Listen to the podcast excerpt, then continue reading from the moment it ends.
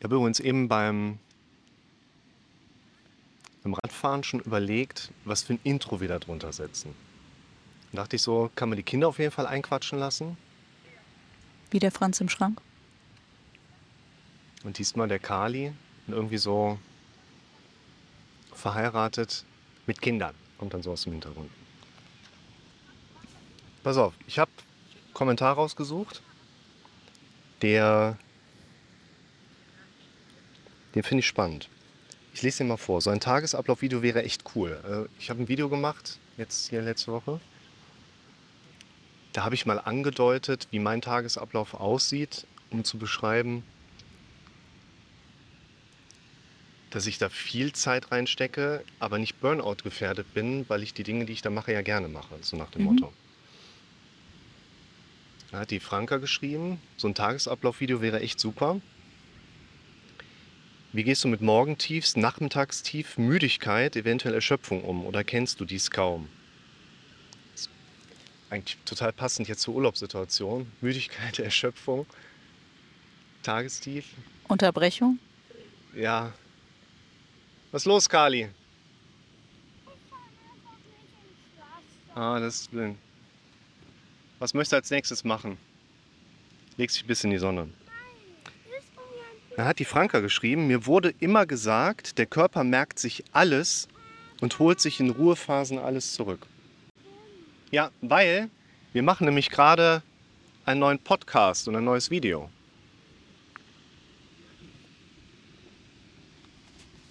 Deshalb hüpf nochmal mit dem Brett ins Meer oder nimm die Schaufel schon mal mit, ich komme gleich dazu.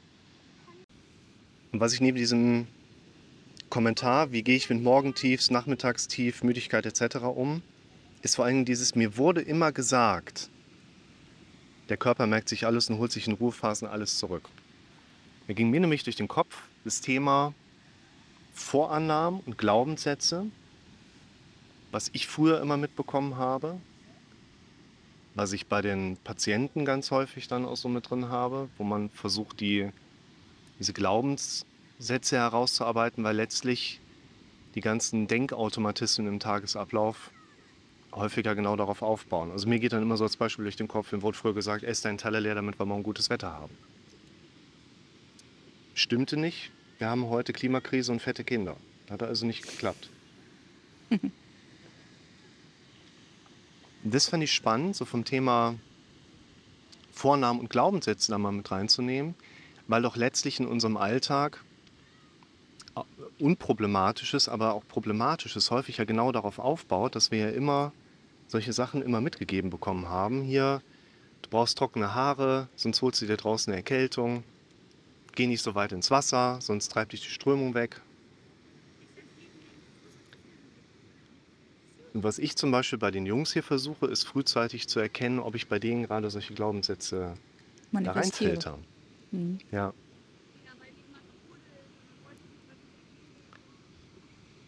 Und was ich spannend finde, also das Beispiel, was ich auch immer gerne mitgebe, so ein schnell dahingedachter, dahingesagter Satz, Frauen sind ja ohne Grund sauer. Also, Niemals. Ja, genau.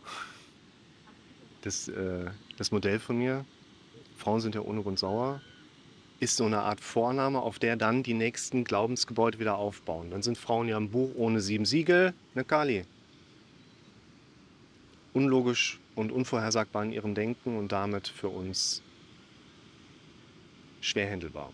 Dann gehst du zu einer Frau hin und sagst, bist du ohne Grund sauer? Und du sagst, Niemals. ja.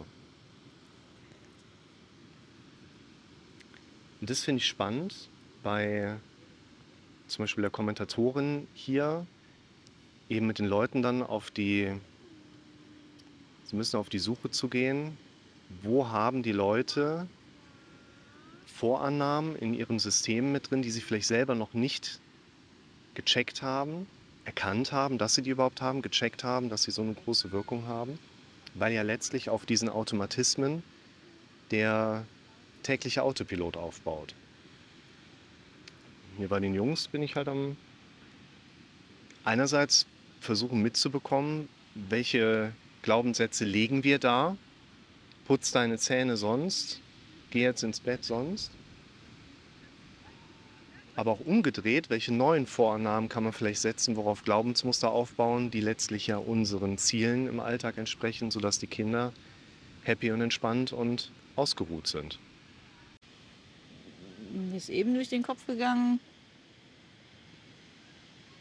Wir glauben das, was wir am meisten gehört haben. Als du dann gesagt hast, dass du das auf die Jungs übertragen willst, ist mir durch den Kopf gegangen, das, was du dann quasi auch gesagt hast, dass man dadurch ja auch in Anführungszeichen Mantren schaffen kann, die uns dienen können. Also jetzt nicht nur gesundheitliche Fürsorge im Sinne von putz dir die Zähne und dann kriegst du kein Karies, sondern eben auch ja, irgendwelche Schleifen, die zu einem besseren Zusammenleben führen können. Ganz am Anfang, als du von Tagesablauf gesprochen hast, habe ich äh, mich erstmal gefragt, was sie damit meinen könnte. Also ob sie wissen will, wie du deinen Tag strukturierst, um eine Vorgabe zu haben, wie man Tag strukturiert. Ich werde jetzt das Video spielen. Das habe ich sehr.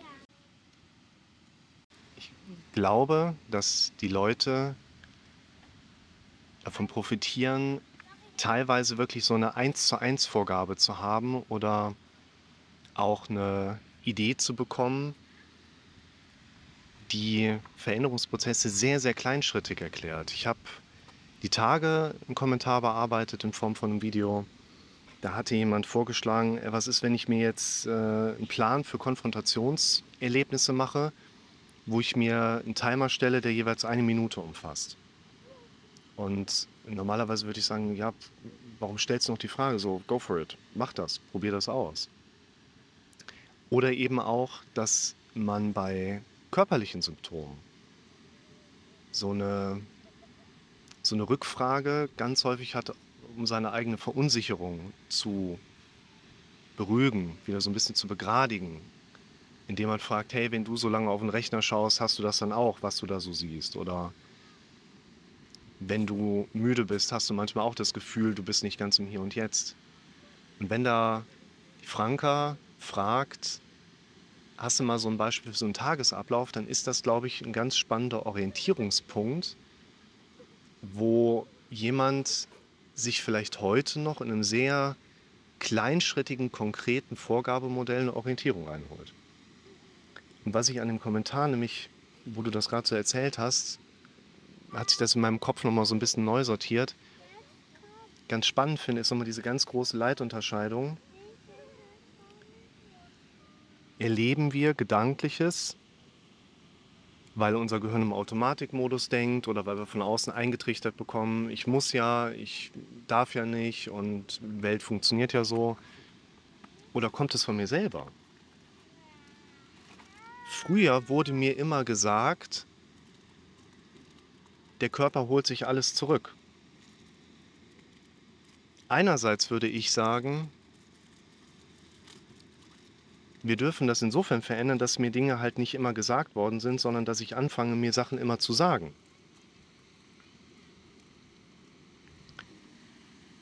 Und wenn wir bei diesem, der Körper holt sich immer alles zurück, so als Idee mit einwerfen würde, ich arbeite ja mit einem Prinzip, was man Hormesis-Prinzip nennt. Also Mhm. unser Körper reagiert auf Umwelteinflüsse, die unser Körper erlebt, sei es zum Beispiel, weil wir durch Muskeltraining unsere Muskel so stark benutzen, dass er im mikroskopischen Bereich Verletzungen erleidet und dadurch ein überkompensatorisches Wachstum stattfindet, was dann der Muskelwachstumsanreiz nachher ist. Im Grunde genommen hieße das ja, der Körper holt sich ja nicht alles zurück und fährt wieder auf normal Null runter, sondern das würde ja eigentlich vielmehr heißen, der Körper wächst ja auch mit seinen Anforderungen. Nimm dir ruhig einen Flamingo-Keks. Ich glaube, das ist so dieser schwierigste Teil. Das sind so meine Erfahrungen aus der täglichen Arbeit mit den Leuten, dass dieser Knackpunkt einmal verstanden zu haben. Ich höre hier oben erst dann andere Inhalte, wenn ich sie anfange, selber dorthin zu sprechen. Ich kann keine Therapie machen, keinen Klinikaufenthalt, keine Medikamente futtern, die mir dabei helfen, hier oben andere Inhalte, Gedanken zu hören, andere Bewertungsmuster zu hören. Ich muss selber derjenige sein, der zum Beispiel auch neue Erziehungsstrukturen dahinsetzt und sich an einigen Punkten von der Stroopwaffe, ja, davon kannst du ja auch eine nehmen. Und das ist eigentlich so eine ganz spannende Frage. Wie kann man die Instanz, die mir früher diese Voreinnahmen eingeredet hat, weiterhin ins Außen bringen, aber selber stärker kontrollieren, was mir dazu geflüstert wird. Also wie die eine Idee, die du hattest, wo ich gemeint habe, ja cool, da kann man den Leuten quasi ihre Affirmationen als MP3 aufnehmen, so lass die Leute hören kommen, was sie hören wollen. Über sich selber, über ihre Stärken, über ihre Zukunft, über ihren Tagesverlauf, über neue Trainingsinhalte. Eine CD, die man einlegt und es geht immer weiter im Kopf.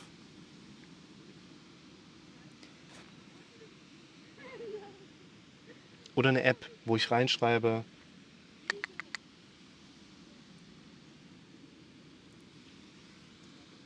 Mhm. Ich denke, dass ähm, es aber den meisten Leuten sehr schwer fällt, in erster Linie diese Ideen, die man da gerne hören möchte, zu generieren und die so auf den Punkt zu bringen, dass sie das repräsentieren, was man hinterher gerne als Outcome hätte.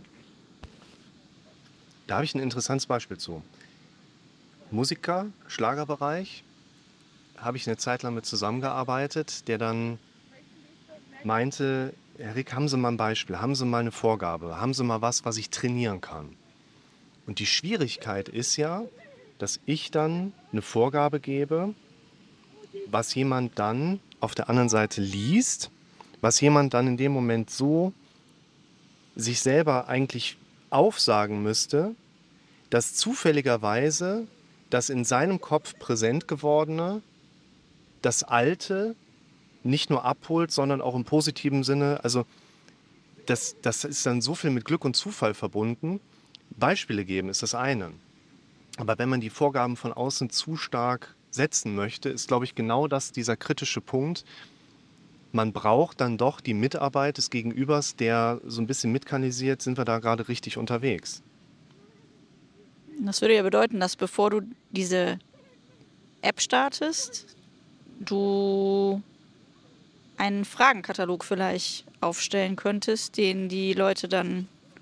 Uh. Ja, das war jetzt gemein. Ha. Angriff der Killermöwe. Ja, Kali. Wehgetan. Das ist jetzt echt Gemeinheit. Hat die Möwe die. Aus deiner Hand rausgeklaut? Du darfst dir die andere Hälfte jetzt gerne auch nehmen. Der Möwe kannst du mal gerade eine Muschel entgegenwerfen. Ja, hau dir mal eine Muschel um den Kopf. Sollen wir dich mal trösten kommen?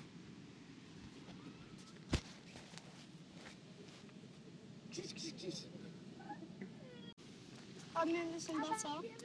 Ja, guck mal da vorne, ist ein ziemlich großes Waschbecken. Oder geh zur Dusche, da hast du Süßwasser. Ja.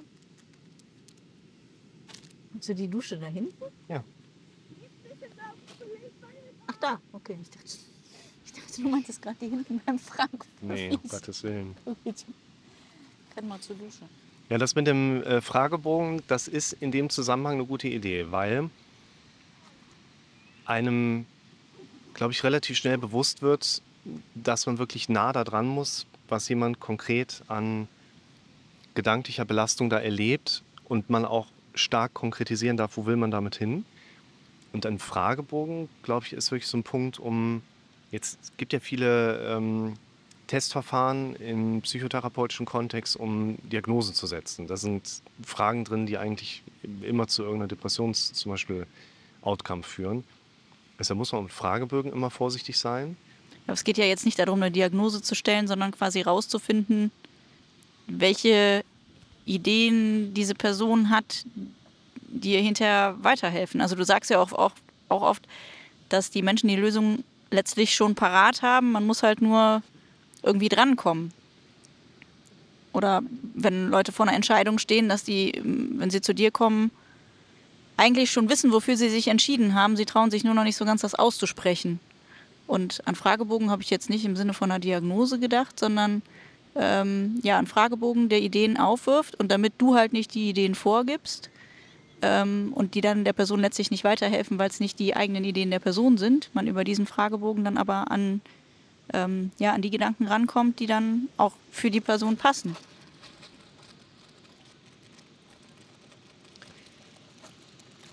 Absolut. Was mir da gerade durch den Kopf ging, war der Begriff Eigenkompetenz. Dass wir ein Mindestmaß an Eigenkompetenz brauchen, sodass jemand versteht, worum geht es da gerade. Also mit Eigenkompetenz denke ich zum Beispiel gerade daran, dass man verstanden hat, dass man hauptsächlich in Bildern denkt, dass man hauptsächlich in auditiven Strukturen denkt, dass man für sich verstanden hat, dass so gut wie alles, was wir erleben, in, ja, lass ihn ruhig drin, in Automatismen abläuft. Oder auch in Szenarien, wo unser Worst-Case-Denken immer so reinschlägt.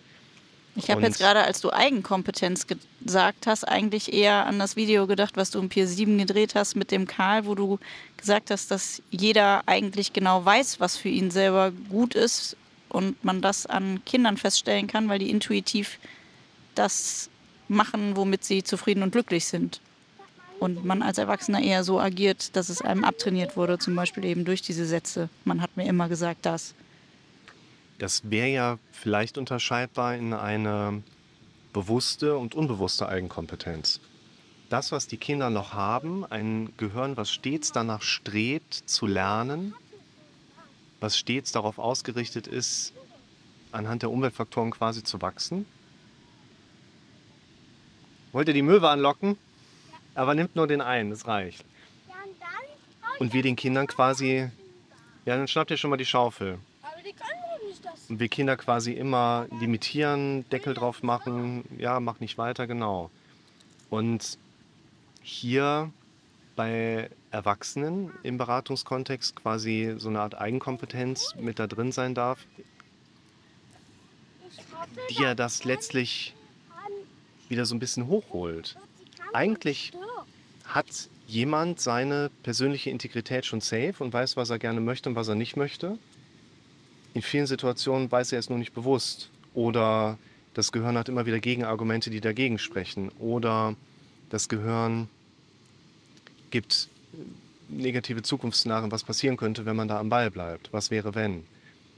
Und diese Eigenkompetenz, da dachte ich gerade so ein bisschen, das finde ich zum Beispiel auch in meiner täglichen Arbeit ganz spannend. Wenn ich jetzt einen Fuß gebrochen habe und gehe zum Arzt und der operiert den und macht den wieder heile, da muss ich ja selber nicht mitmachen. Also ich glaube, da hätte der Arzt auch was gegen, wenn ich sage, darf ich behilflich sein. Aber genau das brauchen wir ja in diesem Beratungskontext. Wir brauchen ja den Gehirnbesitzer, der das Willing mit da reingibt, ja, ich arbeite damit dran. Mhm. Und dafür brauchen wir auch quasi diesen. Ich glaube, der darf klein sein, der darf aber auch größer sein, aber er muss in gewisser Hinsicht da sein. Dieser Klickmoment, dass jemand für sich verstanden hat, ja, ich muss hier selber mit mir reden, ich muss selber die Bilder in meinem Kopf ein Stück weit beeinflussen, damit ich vielleicht auch diesen inneren Naturen, die ich gerade halt habe, besser folgen kann. Um unterm Strich, das sind ja auch diese Videos, die mit dem Karl da im Restaurant unter anderem entstanden sind,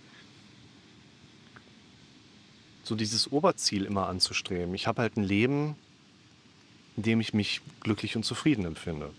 Wie werde ich glücklich und zufrieden? Tag für Tag, bis es irgendwann nicht mehr sein kann, weil es deckelt zu.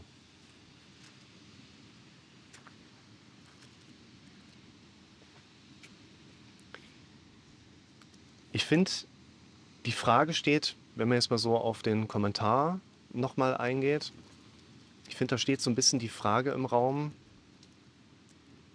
was kann man denn einem Menschen dafür eine Antwort geben?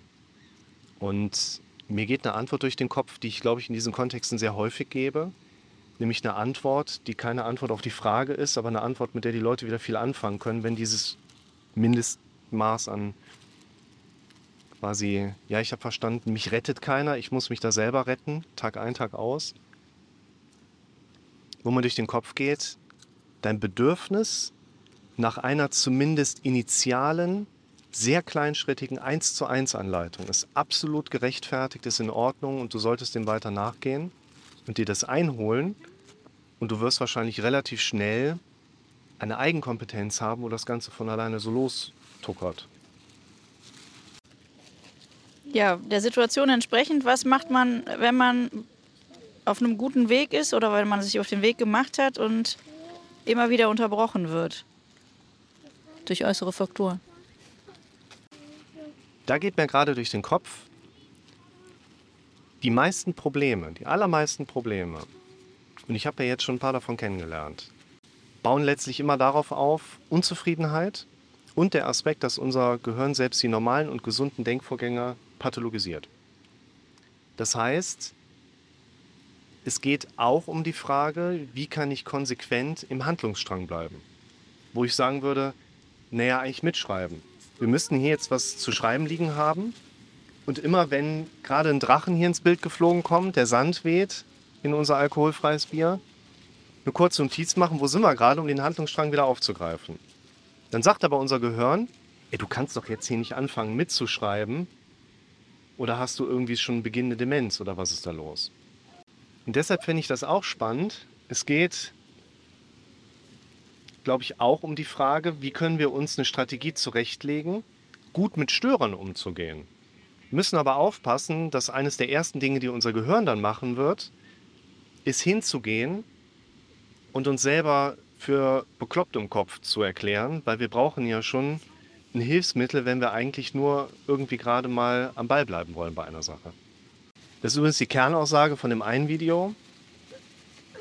Kinder nicht in ihrem Glück limitieren, weil Kinder die Eigenkompetenz haben, die Dinge zu machen, die sie automatisch glücklich machen. Was wir aber versuchen dürfen, ist, ihnen Nachhaltigkeit beizubringen, sodass sie schonend mit den gegebenen Ressourcen umgehen. Dass also die Drachen nicht wegfliegen, dass die Tüte Chips nicht auf einmal aufgegessen ist und dass vielleicht morgen noch was vom Essen übrig ist, wenn heute der Hunger nicht so groß war.